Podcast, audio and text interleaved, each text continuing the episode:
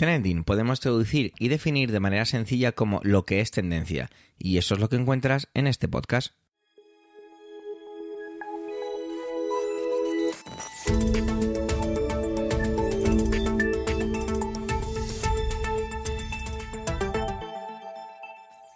Este es el capítulo 260-260 del 6 del mes de julio de 2023 y cuenta con las intervenciones de Pedro Sánchez, Manuel Castaño, Eduardo Normar y un servidor, Javier Soler, que también hago un poquito de presentador. Trending es tu podcast de noticias semanal. Adelante.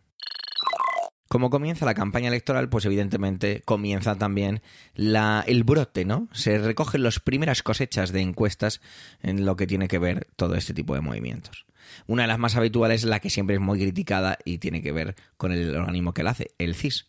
Y Pedro Sánchez viene a hablarnos de esto, porque parece que las cosas han cambiado bastante en las últimas semanas y que arrojan más incertidumbre que otra cosa. Vamos a escuchar su siempre interesante punto de vista. Adelante, Pedro.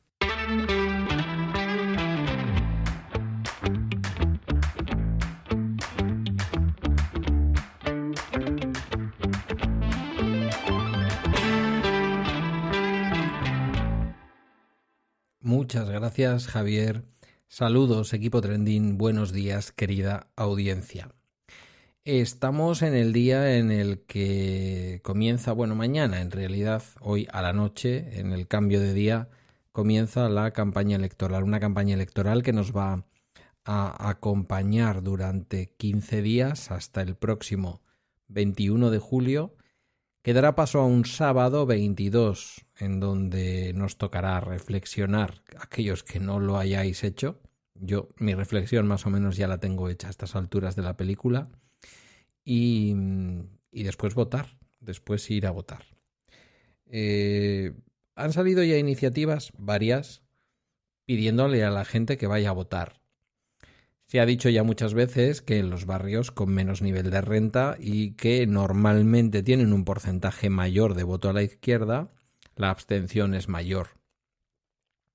Y se ha dicho también en ese mismo sentido que en los votos donde hay mayor nivel de renta y el voto suele ser más un voto de tipo conservador, eh, la asistencia eh, a los colegios electorales suele ser mayor. También se ha dicho dentro de la campaña de insidias en la que vivimos en los últimos años en, el entorno de la comunicación política que el presidente del gobierno había convocado estas elecciones fundamentalmente para generar un gran fraude electoral porque de alguna manera la gente se iba a ir a la playa, iba a seguir su vida y todo lo demás. Algunos han descubierto en estas elecciones posiblemente el voto por correo, una cosa que quizás a mucha gente le puede parecer vulgar a mucha gente le puede parecer vulgar incluso votar, ¿no? Votar, ¿para qué hay que votar? Tenemos un rey, no es necesario. Empiezan a salir las primeras encuestas. Eh, o por lo menos las primeras encuestas eh, de manera sistemática, de esto de que vamos a vivir un bombardeo en los próximos 15 días de encuestas. Ha salido también la encuesta del CIS, ya sabéis, casi siempre muy criticada por quien está en la oposición y muy respetada por quien está en el gobierno.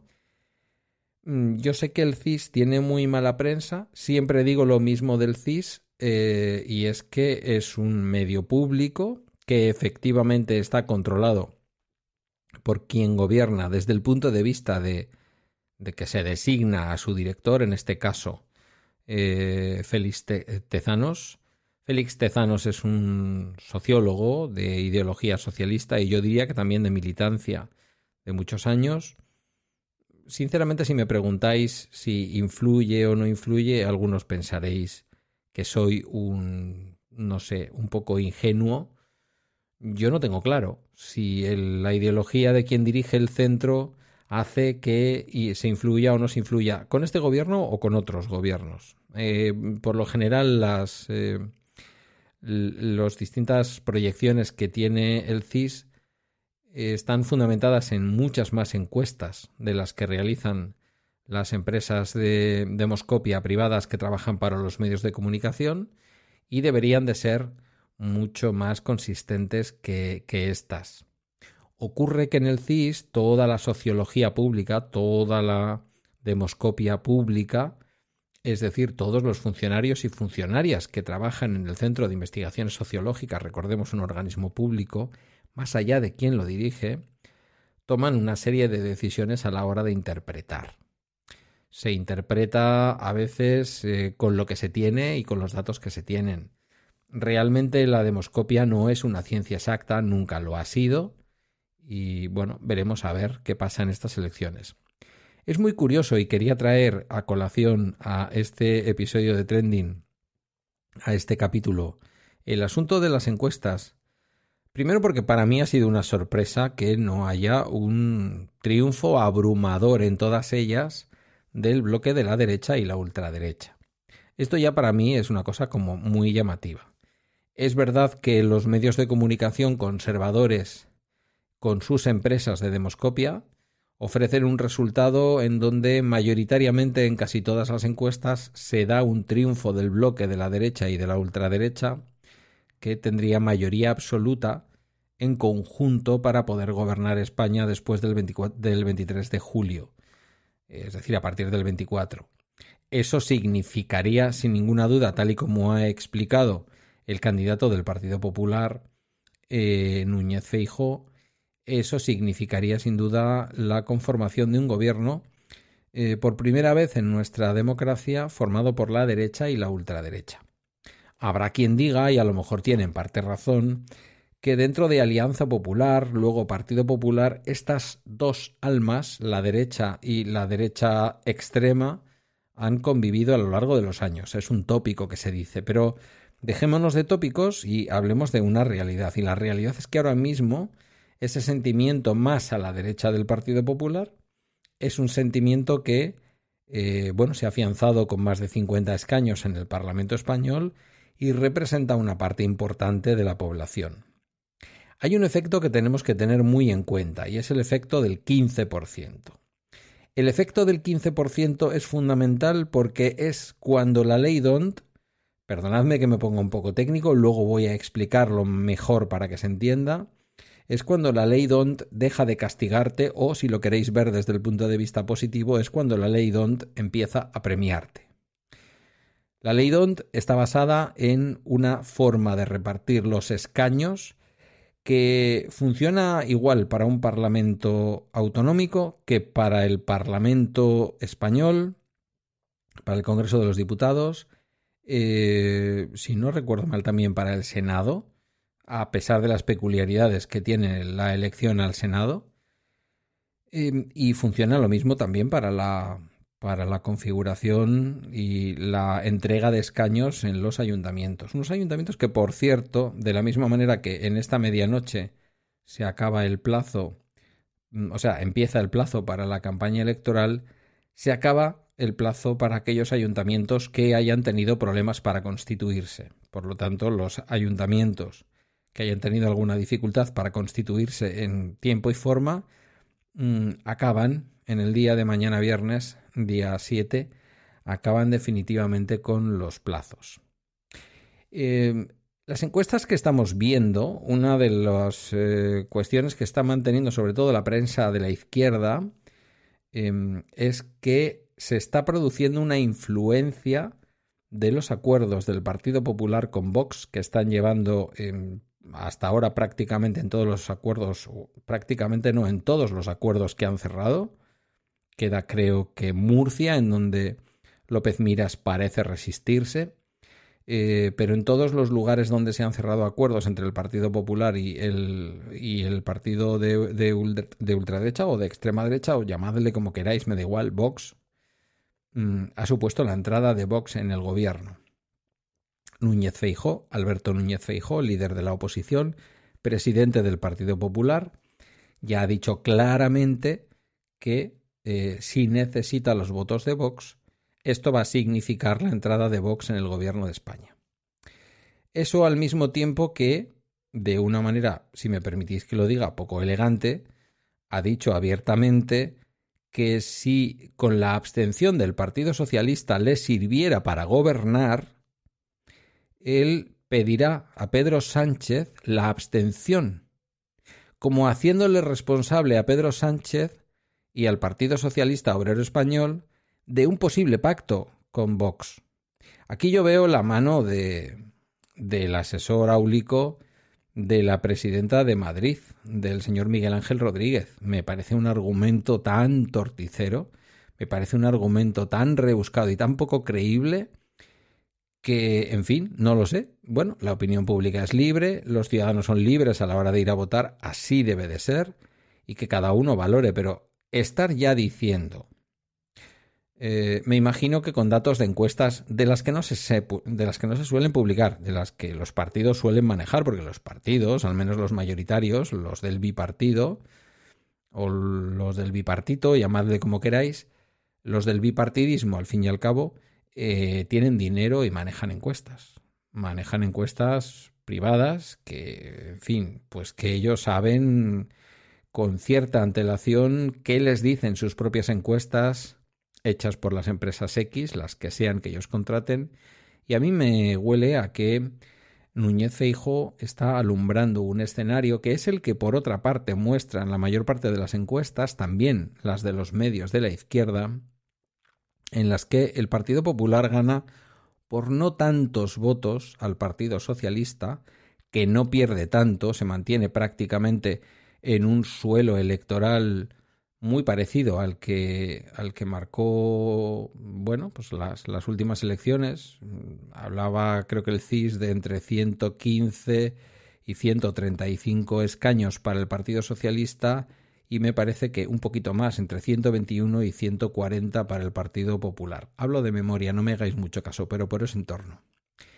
Luego, como más o menos estaba previsto, más allá de la lucha entre el Partido Socialista y el Partido Popular, que parecen haber recortado diferencias, que parece que el Partido Socialista se ha acercado al Partido Popular, con el efecto, como digo, de un efecto negativo producido en la expectativa de voto del Partido Popular por los pactos a los que está llegando con Vox, mm, lo voy a decir de una manera que alguien puede sorprenderse, pero diré de manera valiente. Quiero decir, yo no me esperaba que esto se iba a producir antes de las elecciones generales. Sin ninguna duda yo tenía para mí que el Partido Popular iba a esperar a cerrar estos acuerdos a que se produjeran las elecciones generales para evitar que se visualizara cómo la ultraderecha entraba en las instituciones de la mano del Partido Popular. No solo están yendo rápido y se están haciendo, entre comillas, de forma muy valiente, sin ningún tipo de tapujo, eh, están haciéndose tan rápido que está incluso dando tiempo a ver las primeras medidas que en esas comunidades autónomas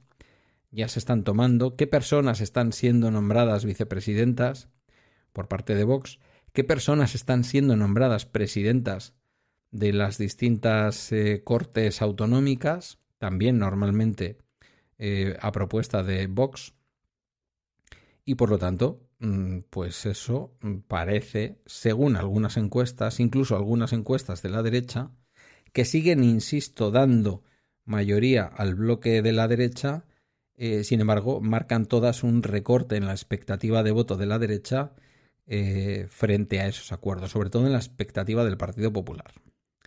Me ha llamado mucho la atención como algunas encuestas, sobre todo las que han realizado, mm, bueno, por una parte el CIS y por otra parte algunos medios de comunicación eh, del entorno del centro izquierda eh, no muestran precisamente una holgura suficiente en el bloque de la derecha y dan una caída bastante grande de Vox que se ve por una parte absorbida por el Partido Popular que a su vez absorbe prácticamente toda la caída de Ciudadanos sería un verdadero fracaso. Yo, sinceramente, hace apenas una semana ni me planteaba que esto pudiera ocurrir, pero sería un verdadero fracaso para Núñez Feijóo y para el Partido Popular pensar que, absorbiendo casi milimétricamente cada uno de los escaños y de los votos que va a perder Ciudadanos en su desaparición, en lo que ya claramente es la extinción de Ciudadanos cantadísima,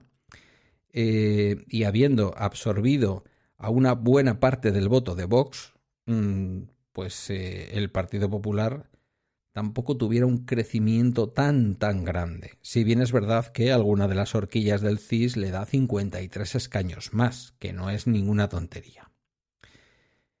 Aún así, mm, parece que eh, el Partido Popular bebe de su propia necesidad, es decir, que aquello que le hace subir es aquello que hace bajar a Vox y por lo tanto eh, pudiera ser que haya llegado, digamos, al máximo de votantes de derecha que puede haber en este país apoyándole.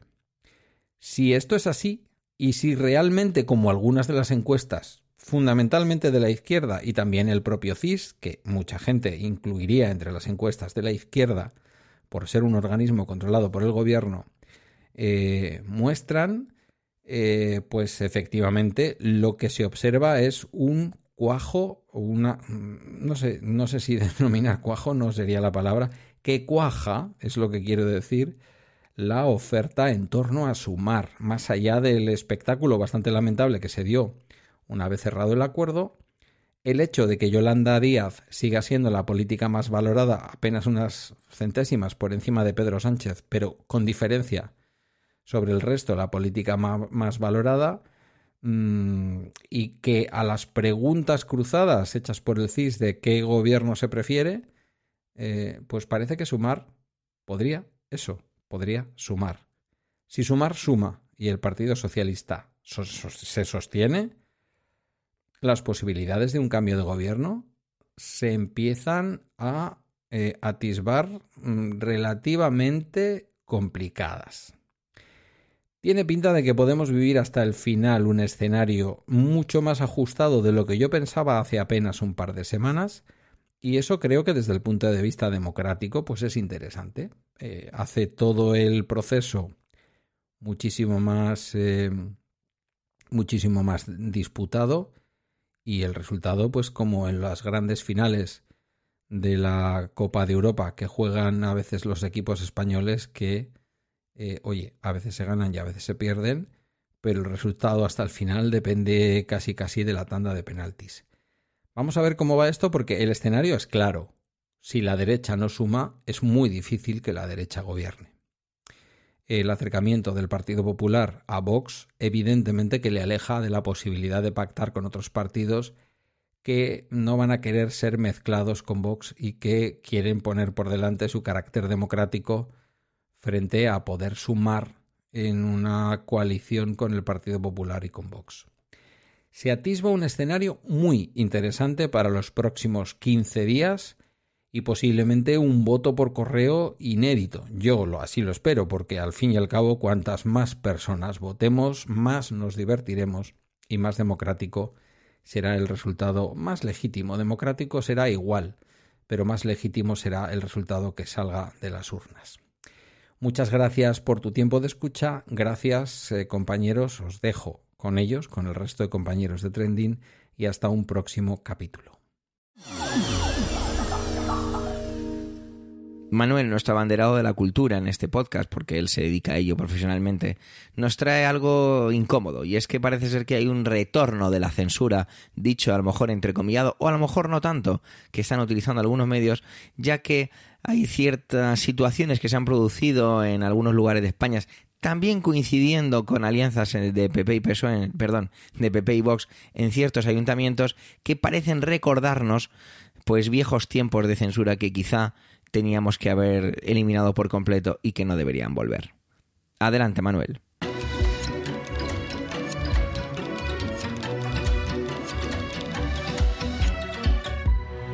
Hola oyentes, hola equipo trending.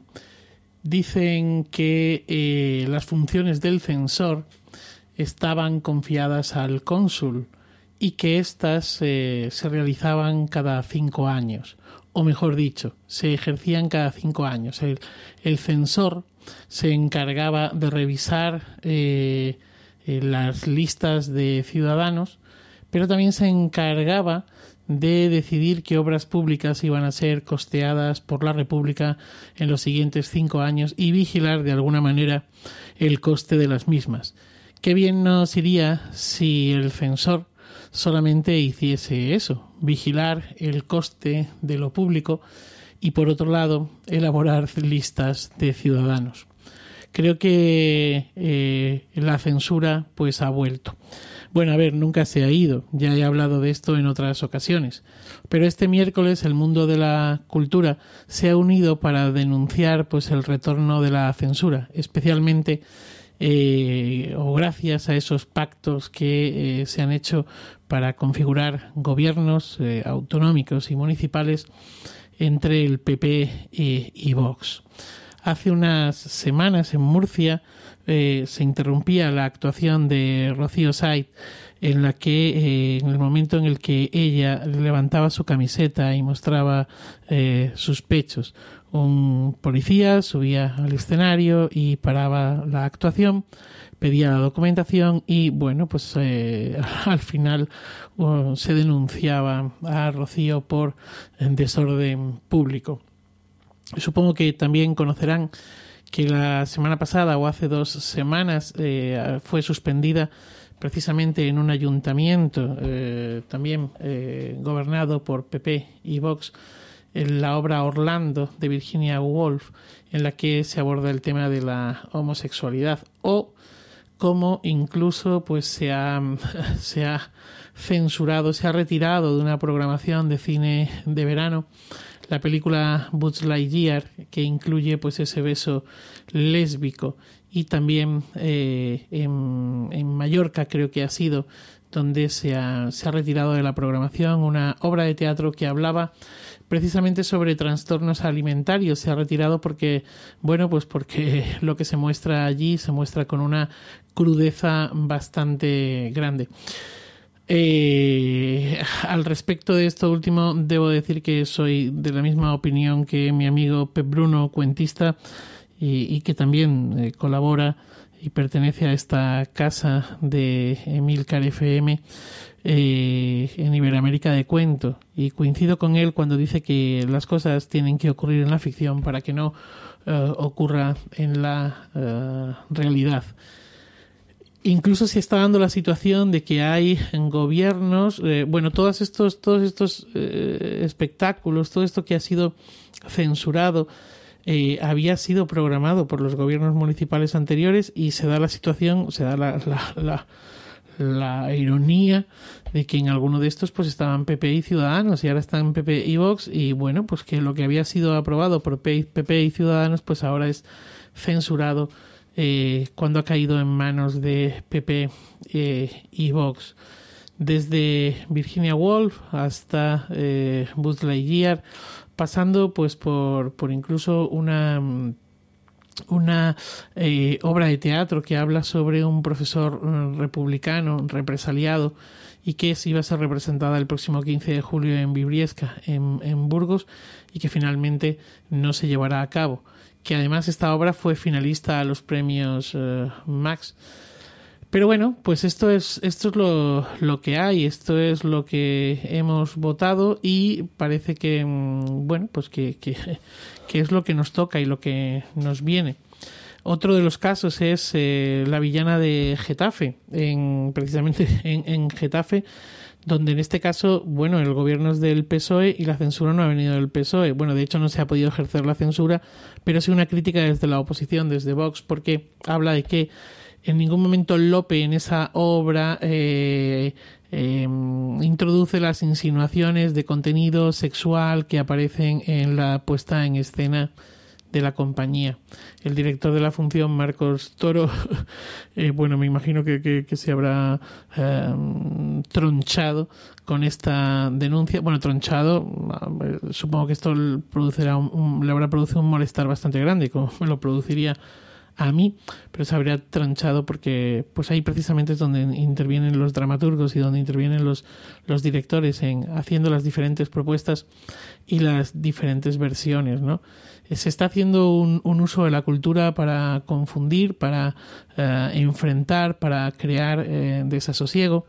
Y ha habido una reacción desde el mundo de la, de la cultura. Se ha creado una plataforma que es Plataforma de las Artes Libres. He intentado buscar información sobre la misma, pero no he encontrado eh, nada. No sé exactamente quién está detrás, eh, cómo se ha organizado. Supongo que en los próximos días, porque esto, esto yo creo que va a ir a más, por desgracia, en los próximos días tendremos más, más información sobre esta plataforma. Sea como sea, en, en esta plataforma pues se, se ha lanzado este pasado miércoles, día 5 de julio, una denuncia, una denuncia en la que, eh, bueno, pues, pues lo que se ha puesto de, de manifiesto precisamente ha sido esa, mm, eh, bueno, pues ese, esa censura. El texto que se ha compartido en las redes dice así, leo textualmente. Las y los profesionales del mundo de la cultura queremos denunciar el retorno de la censura que está atentando contra la libertad de expresión un derecho consolidado social y democráticamente en nuestra Constitución. Exigimos la protección de nuestros derechos fundamentales porque sin cultura no hay democracia. Esto ha ido acompañado de mm, un hashtag que es Stop Censura. La reacción mm, o el apoyo a esta, a esta denuncia eh, ha sido bastante grande, festivales eh, de cine, de teatro, de música, de danza, directores de cine, autores eh, literatos, músicos, eh, bueno, pues en, en, definitiva el mundo de la cultura se ha movilizado precisamente denunciando todo esto. Hay desde figuras como pueden ser Aitana Sánchez Gijón, Alba Flores, Juan Diego Boto, Carlos eh, Bardén o Rodrigo Cuevas, bueno, hasta, eh, bueno, pues, pues como decía, eh, festivales, eh, plataformas, e incluso los propios técnicos de, de, sonido e iluminación se han sumado. El ministro de Educación y Deporte, el actual ministro de Educación y Deporte, Miquel Iceta, pues también ha, ha mostrado su apoyo con, con un tuit y por supuesto pues se han, se han sumado eh, pues, pues prácticamente todo el equipo de, de gobierno y, bueno, pues bastantes eh, políticos, todos ellos vinculados lógicamente eh, a la izquierda, ¿no? La SGAE, el Centro Dramático Nacional, los premios Max, diferentes asociaciones de profesionales, eh, FAETEDA, la Federación Estatal de Asociaciones de Empresa, de Teatro y Danza, se han sumado y han compartido en sus redes sociales precisamente esta, esta denuncia.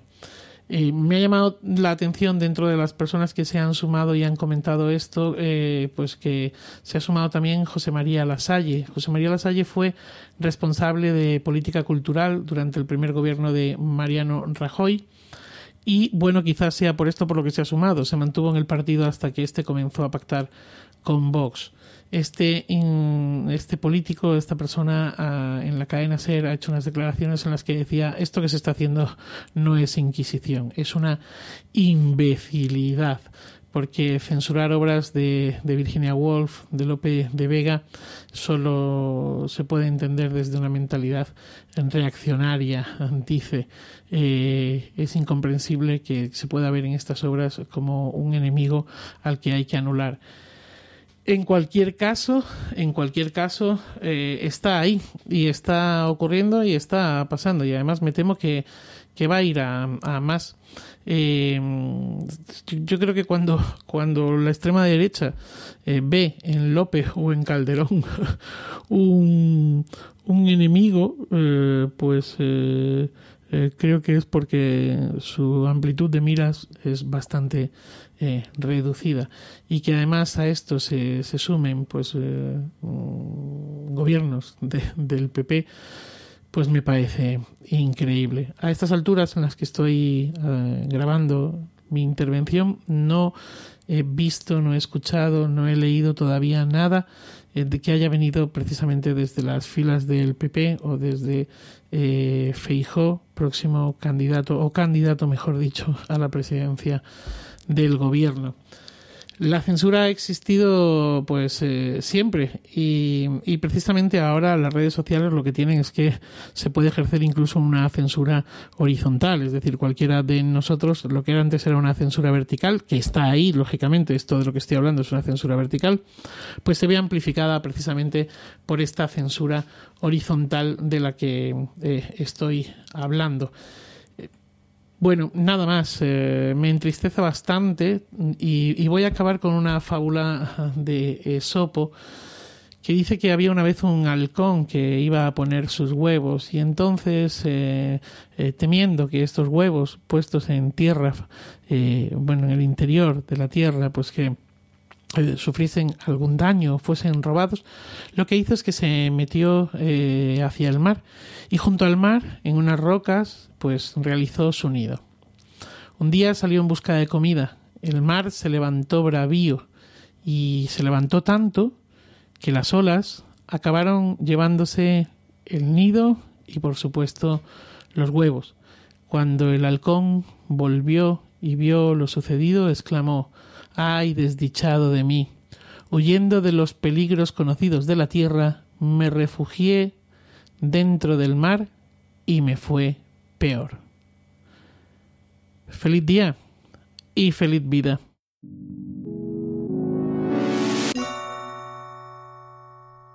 Eduardo siempre tiene la capacidad para unir dos puntos que sí pueden tener una relación, pero que parecen como de lugares totalmente diferentes. En este caso hay kilómetros de distancia entre ellos. Tiene que ver con la aterradora situación que viven las mujeres en Afganistán, donde la desaparición y eliminación por completo de sus derechos, pues es algo que estamos viviendo minuto a minuto. Y la otra parte, la otra noticia que relaciona es la que la discriminación positiva de las universidades de Estados Unidos se ha eliminado por completo. Por supuesto, no afecta solamente a las mujeres esto. Pero bueno, vamos a escuchar su punto de vista, que seguro es más que interesante. Adelante, Eduardo.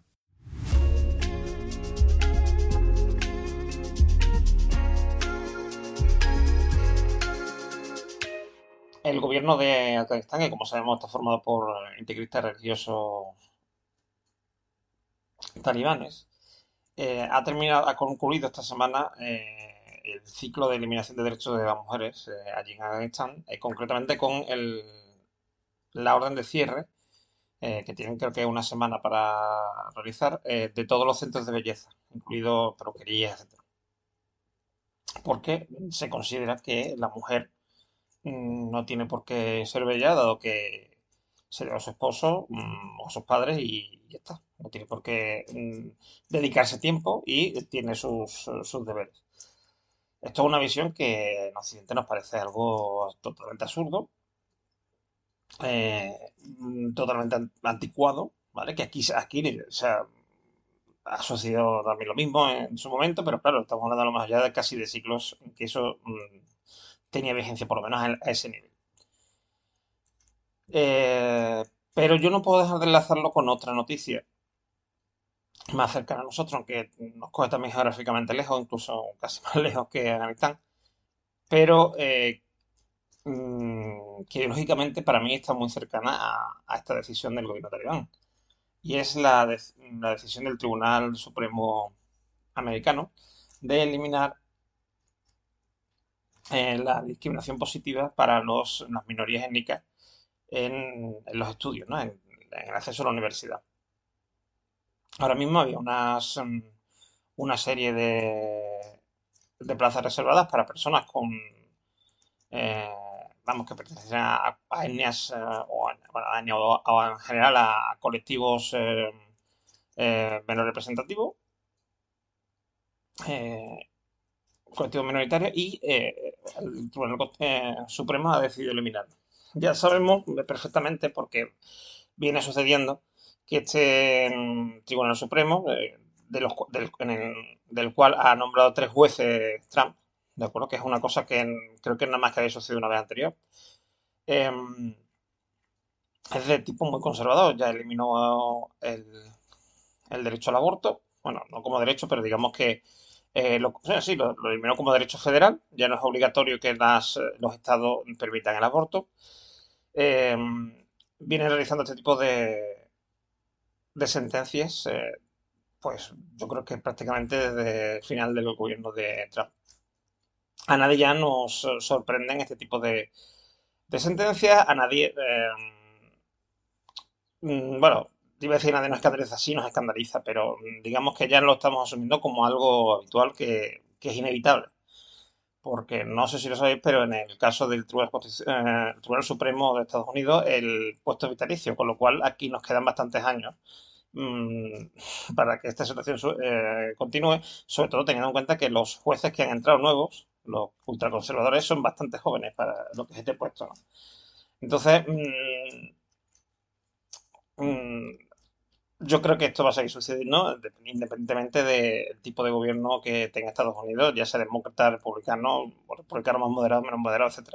Eso va a ser, mm, eh, por ahora, una, una tónica, eh, este, este, o sea, eh, la, digamos, la, orientación que van a tener la sentencia de este tribunal. Yo lo relaciono porque en realidad es, como, es una ola de ultraconservadorismo que está está recorriendo el mundo. Empezó precisamente eh, por el mundo islámico, eh, mm, sobre todo tras eh, las,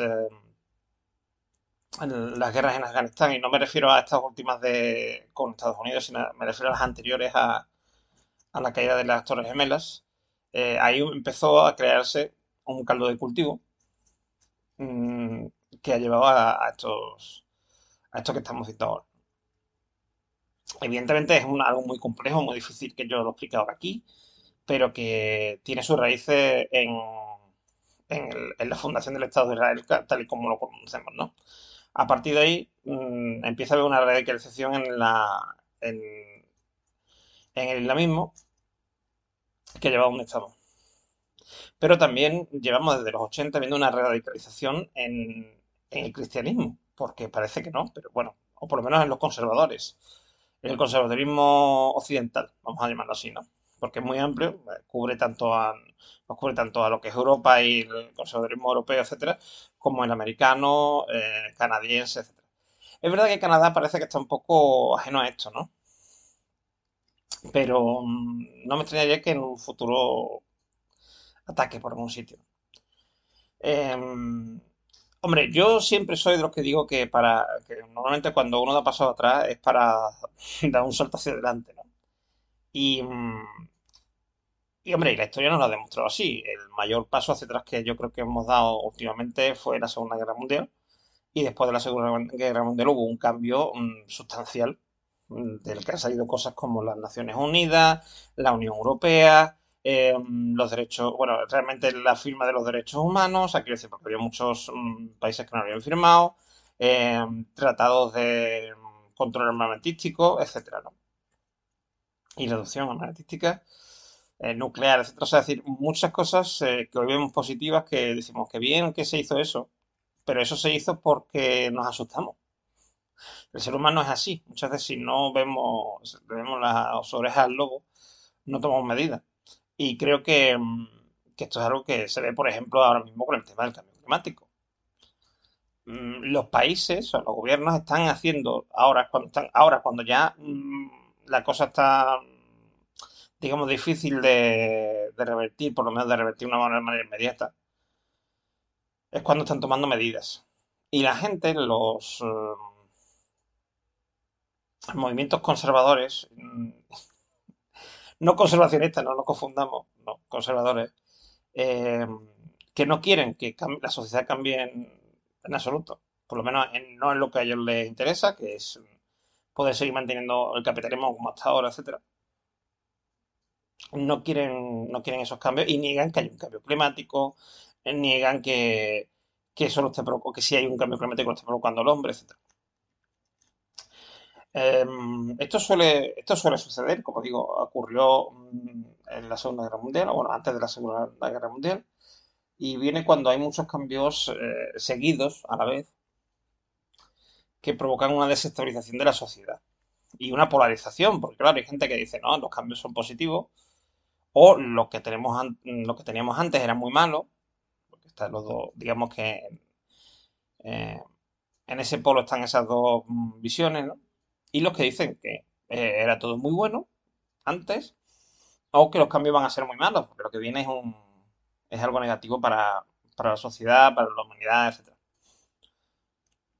Siempre nos ponemos como que lo que viene o lo que hay eh, es lo mejor, quiero decir, eh, y, que son, y que es el bien de la sociedad, el bien de la humanidad, el bien de todos. Nunca es porque a nosotros nos interesa. Quiero quiero decir a, veces sí, puedes decir, bueno, sí, es por el bien de la humanidad, va a beneficiar a todos, pero, mm, pero es quien te, o sea, tú lo estás haciendo por ti, no lo estás haciendo por la humanidad. Eso ocurre. Em, pero os quería traer estas dos noticias y enlazarlas porque muchas veces nos da la sensación de que el mundo se hunde porque hay, mm, eh, como, como dirían alguna gente, muchos moros de mierda que están intentando arruinar el mundo, ¿vale? Y otros que dirán que son eh, fachas asquerosos los que están intentando arruinar el mundo. Mm, yo creo, y, por esto lo digo, ¿vale? Porque yo creo que independientemente de lo que votemos o de la ideología que tengamos, ¿vale? Nos podemos dar cuenta que el mundo ahora mismo no está bien. Y una de las cosas que nos fastidia el mundo es eh, el no, no querer reconocerlo, que va mal. Y no querer reconocer que va mal en todas las direcciones, no solamente en una. Quiero decir, porque yo consiga mm, que, que mis deseos o, mis eh, eh, ideales se impongan, no, no por ello el mundo va a mejorar. O no, por, o no porque se cumplan los del, del frente, va a empeorar de una forma, mm, vamos, totalmente irremediable y que ya se acaba el mundo. Eh, yo creo que mm, tenemos que pararnos a pensar, siempre, siempre tenemos que pararnos a pensar, pero es verdad, porque estamos en una época muy convulsa, mm, porque hemos tenido muchos cambios en todos los sentidos. Además, además este, eh, en esta época que nos ha tocado vivir estamos teniendo cambios en todos los sentidos, porque incluso hemos creado una nueva realidad, porque todo lo que es Internet, las redes sociales, etcétera, son una realidad alternativa al, al mundo físico. ¿Vale? Es decir, yo, yo puedo ser, eh, aquí, por ejemplo, estoy aquí grabando un podcast, no sé qué, y, contando mi forma de ver la vida, y a lo mejor, mm, que no es el caso, ¿no? Pero podría ocurrir que, que después de, de Internet para afuera, por así decirlo, fue una persona que no habla, que no, que no da su opinión, ¿vale? Entonces, eh, hemos creado esas dos, mm, esos dos mundos. Y eso es un cambio que el ser humano no ha vivido nunca. Mm, también hemos salido, en todo este tiempo hemos salido fuera del planeta. Eh, que algunos de gente digan que no, porque el planeta es plano y que la NASA nos miente, ¿no? Pero, hemos hecho muchos cambios. Eh, nuestra sociedad ha cambiado mucho mm, en muchos sentidos. Y eso lo estamos pagando ahora. Por eso, mm, yo no paro de, de pedir a todo el mundo que me quiera escuchar que, tenemos que poner pie en pared, mm, buscar un punto en el que nos sentamos seguros, digamos, ideológicamente, etcétera, pero para poder encontrar la tranquilidad, porque no todo es tan malo ni todo es tan bueno. O sea, quiero decir, ni todo lo que consideramos bueno es tan bueno, ni todo lo que consideramos malo es tan malo. Tenemos que buscar ese punto medio, que diría Aristóteles, ¿no? Eh, que nos permita mm, dejarnos mm, dejar avanzar a la sociedad y que, que, no terminemos como, no sé, como el Imperio Romano o, vamos, o como un, volvamos a, o sea, cumplamos, ¿no? La, el, el argumento de planeta de los simios, ¿no? O algo similar. Tenemos que tener mucho cuidado porque estamos en un punto, como digo, un punto álgido del avance humano en que tanto podemos ir para adelante y conseguir superar todos los, mm, los desafíos que tenemos, como nos podemos ir a la mierda totalmente. Así que os dejo con esta reflexión. Vamos a intentar buscar el punto medio, vamos a intentar mm, ser personas eh, con un poco de cabeza y no dejarnos llevar por el corazón solamente. Un saludo.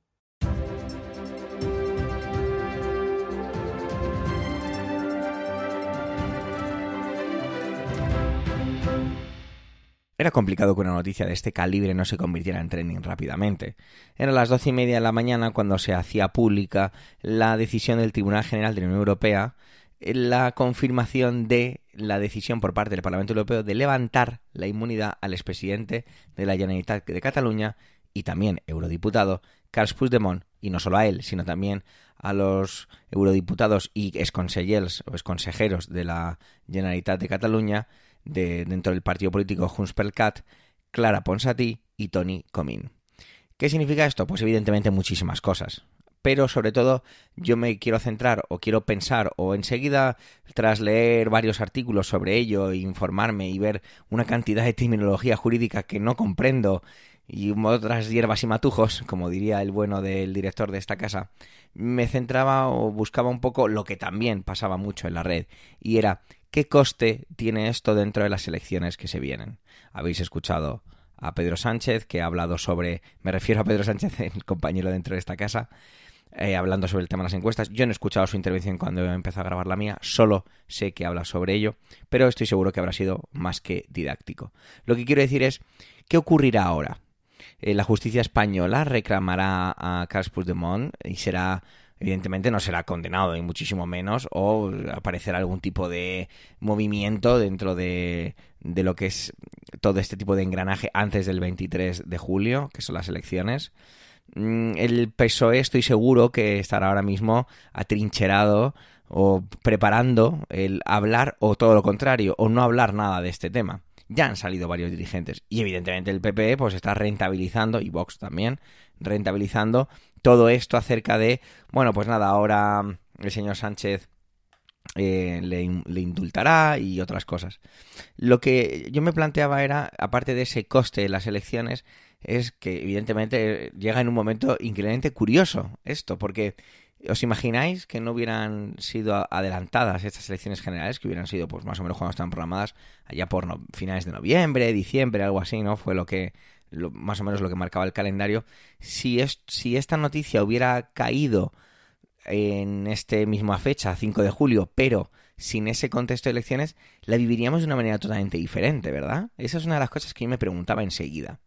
Porque, insisto, ya están los dirigentes del PP, ahí ha salido Ayuso, ha salido Bolaños, diferentes dirigentes también de, del partido Vox, haciendo alusión a que eso es lo que va a hacer el PP, el PSOE, perdón, va a indultarlos. ¿Va a hacer eso eh, el señor Pedro Sánchez? Ahora sí me dirijo como el presidente del gobierno, no el compañero de esta casa. ¿Eso es lo que quiere hacer?